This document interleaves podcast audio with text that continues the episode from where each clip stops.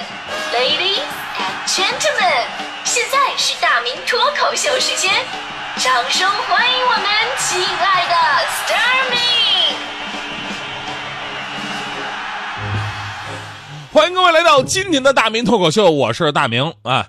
虽然啊，总是有很多的故事传说演绎着万般美好，但是本着务实求真的精神，你会发现很多传说它毕竟只是传说。就好像小的时候看电视，电视里边演那个妈妈准备打儿子的时候，儿子都会哭着说：“你打，你打我呀！如果你下得去手，你就打我。”然后母子一定会相拥而泣。总之画面特别的感人。后来呢，我因为考试没考好，我妈也要打我，我就像电视里边演的一样，跟我妈说：“你打，你打我呀！如果你下得去手，你就打我。”然后我就被打了一顿。我妈还纳闷呢，这孩子真的傻了，怎么还有这种要求？所以这故事告诉我们道理啊，童话里都是骗人的。我跟你说，而每当七夕到来的时候，我们又开始温习牛郎和织女的爱情故事。其实早在一千年前啊，这个河南啊、山东、湖北、陕西的一些地方都已经争相自认是牛郎织女的故里了。在这个文字记载当中呢。牛郎织女的故事何时起源，真的已经难以考证。不过呢，至少在西周时期的《诗经·小雅·大东》当中，已经是露出了端倪。为天有汉，坚毅有光，其比织女终日栖香。虽则栖香，不成报章。换比牵牛，不以服香。啊，这这诗的意思就是说啊，天上的银河照着大地，一边是织女星，她一直在天上不灵不灵。虽然说叫这个名字呀，但是它却从来没有织成一匹布。另一边是明亮的牛郎星，虽然叫这个名字呀，但是它却不能用来拉车卸货。呃，所以呢，我们一直觉得啊，不管是中国还是这个外国的古人，凡是研究星星的，基本都是靠想象力。你想啊，他几个星星串一下就就就靠想象啊啊！天啊，这好像一匹马，啊，这是一个狮子，哇天，这这这是一个女人。我每天晚上仰望星空的时候，就在想，你们怎么看出来的呢？这是，啊，这绝对是一种超能力啊！就相当于自己在家看电视，没信号都是雪花的屏幕，都能看出剧情来的这种这种感觉。这边雪花沙沙沙，那边你突然流下了感动的眼泪，好可怕啊！回到这个牛郎织女的传说，刚才《诗经》的这首诗啊，已经说明了西周那会儿虽然还没有关于牛郎织女的准确的一个故事传说，但是呢，已经有了角色定位了。总之呢，一边是织女星，一边是牛郎星。古人已经开始通过联想啊，孤男寡女共处一室必有问题，啊，那这对每天都在遥遥相望的俊男靓女，会不会发生什么样的故事呢？直到汉代出现了著名的古诗十九首，其中有一首《迢迢牵牛星》，这就已经有大概的剧情了，把他们描写成了一对被迫分离的有情人啊。那诗大家伙都会哈，《迢迢牵牛星》，皎皎河汉女，纤纤擢素手，札札弄机杼。终日不成章，涕泣凌如雨。河汉清且浅，相去复几许？盈盈一水间，脉脉不得语。这里边就有很多的悲剧色彩。从这个时候开始呢，人们开始不断的完善，于是有了现在流行的牛郎织女的故事版本。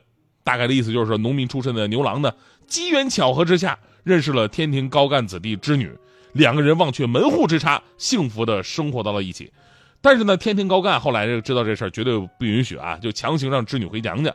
然后呢，牛郎穿了登天套装之后呢，在后面撵，结果被这个王母娘娘在俩人之间画了一颗不可逾越的阶级鸿沟，也就是银河。从此牛郎织女天各一方，只有每年呢靠喜鹊搭一次鹊桥才能见这么一次面。这就是故事本身了啊。其实这故事一直有个 bug，一直有个 bug，我一直在想，你话说天上一日，地上一年，对吧？对于我们来说。哎呀，这牛郎织女好辛苦啊，一年只能见一次面。但是对于天人来说，他们天天都能见面啊，对吧？就是见面的时间短一点呗，就好像你跟你媳妇一天都说多说几句话似的，真是，对吧？最多还有很多人啊，就是根据天文星象加入了很多故事情节，弄得跟真事儿似的。比方说牛郎过不去银河的时候，干着急呀，看见身边竹篓子里边放着一个牛缩头，这牛缩头呢，就是套在牛脖子上耕地用的一个保护工具。然后牛郎就拿这个东西使劲朝织女扔过去了，这牛缩头呢不偏不斜的落在织女身边，后来就成了织女星旁边的牛缩头星。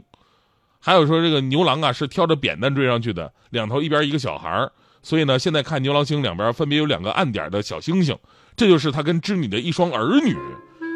所以在这里我要普及一下正经的天文知识啊，其实啊牛郎星又叫河谷二，那两侧各有一颗比较暗的星星，分别是河谷一和河谷三，它们与河谷二合称为河谷三星。这河谷三星它就像一根长长的扁担一样，所以民间呢又叫它扁担星。于是人们会有牛郎挑着扁担带着儿女追赶织女的传说。只是这个故事流传到今天呀，这大家都会为牛郎织女的爱情感动惋惜，对王母娘娘的冷酷无情表示愤怒。其实我今天我最重点想跟大家伙说什么呢？我特想跟大家说，大家伙都错怪王母娘娘了，对吧？正像我节目开始说的一样，童话里都是骗人的。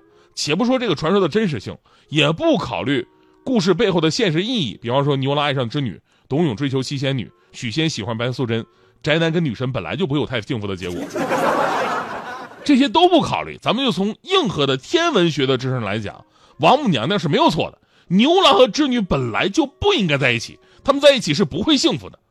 首先啊，咱们说牛郎星与织女星相距是十六点四光年，他们永远不可能相遇，而且出于自身的运动规律，他们的距离甚至变得越来越远。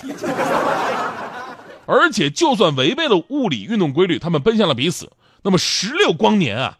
即便是乘坐现在最强大的火箭，几百年之后他俩都见不了面。哪怕是牛郎想给织女打个电话，得等三十二年以后才能有回电的可能，你知道吧？在彼此联系不到的情况之下，杨过跟小龙女坚持十六年已经算奇迹了。你说你要几百年、上千年见不到面，你说他们能坚持多久？感情是要时间来培养的，所以说两个人并没有感情的时间基础。另外呢，就是年龄上他们有很难有共同话语。织女星的年龄是四点五亿岁。牛郎星呢只有一点二亿岁，女大三抱金砖我们可以理解，但是大了三亿，那不就是老牛吃嫩草了吗？对吧？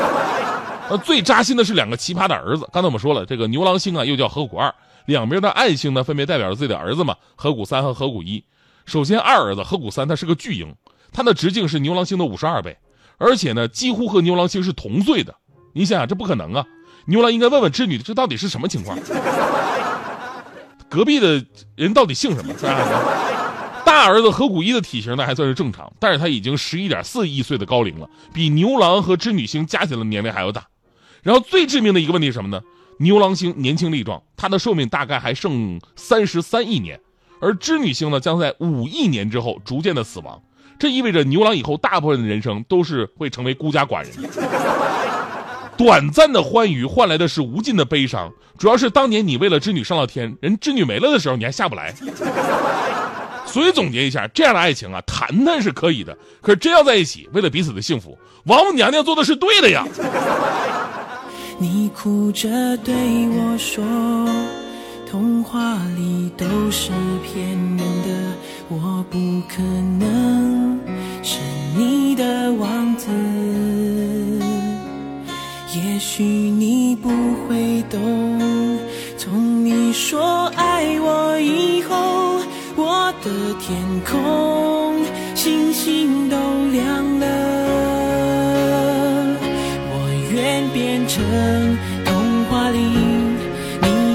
的那个天使，张开双手变成翅膀守护你。你要相信，相信我们会像童话故事里，幸福和快乐是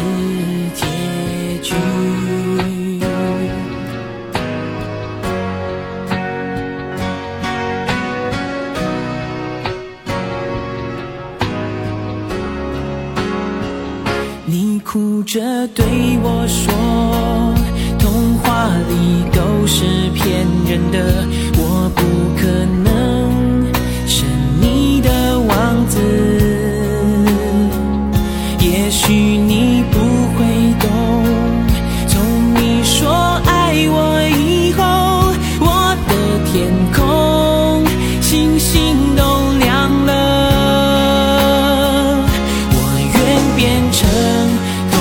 里你爱的那个。天使张开双手，变成翅膀守护你。你要相信，相信我们会像童话故事里，